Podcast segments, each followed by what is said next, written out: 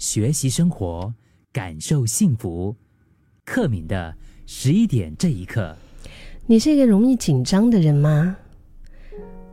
我是。有些人是因为完美主义的关系，就会很容易紧张；有一些人可能是因为，嗯，常常会焦虑着一些事情，所以会紧张。就紧张的情绪啊，其实给我们身体所带来的损伤跟影响还是挺大的。当然，你知道一个人在紧张的时候，他很自然的可能会做出一些自己都没有意识到的一些焦虑的动作。又或者是就是呼吸开始会变得比较急促，就我们说的就变得很喘呢。那练习呼吸，它真的是可以帮助我们放松下来，包括我们放松我们的肌肉，也可以让神经会变得稍微松弛一点。嗯，我最近开始练习着一些简单的运动啊，然后这些运动我发现有帮我。放轻松了很多，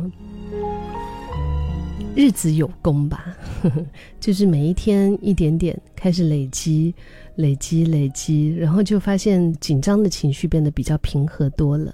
嗯，不管你是做什么样的一些运动哈，嗯，比较轻柔的运动，像是呃体操啊、瑜伽啊，嗯，或者是比较激烈的一些运动，重力训练，甚至是。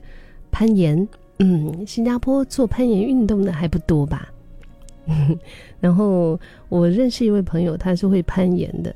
然后攀岩让他经历到一个很有趣的东西，叫做失足，就是那个一失足成千古恨的失足。就以前他觉得哇，失足这两个字听上去。就已经很可怕了吧，是吧？然后刚好就是那段时间他在呃练习这个攀岩的时候呢，呃，就有这么一首歌很火啊，这一首就是 BTS。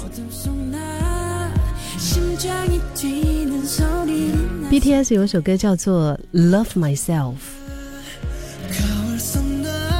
他的歌词有提到一个东西叫做下坠哈。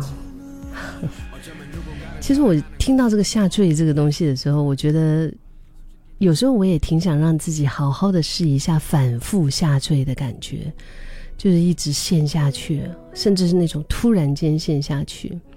你有攀岩过吗？我有攀岩过啊，那个时候是在嗯 g a l a n Wave Mall，嗯，然后就是很简单的，因为跟孩子一起去玩。那当然没有尝试到那个下坠，呵 呵就是突然你知道一脚踩空那种感觉，嗯，那种感觉应该是挺气馁的吧，对吗？因为你好不容易爬上去，啊，特别是差一点点，可能你就踏上顶峰了，你就是差一点点，你已经到达了那个你辛苦了好半天，你流了很多汗，你忍了很多痛，然后终于要到达那个顶点的时候。然后就一脚踩空，然后就下坠。我们那一刻，我觉得那种气愤的感觉哦，应该会让我们很容易就忘记说，我们在一直耗力在向上的那个过程。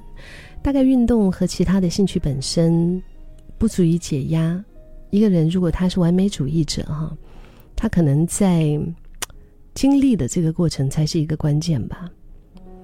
但是，就好像我刚刚分享到的 BTS 的那一首歌《Love Myself》，它里面歌词有提到下坠的这个部分呢，就是喜欢志明他唱到的那一句，他说：“为了迎接那无限的星空，我才会在此堕落吗？”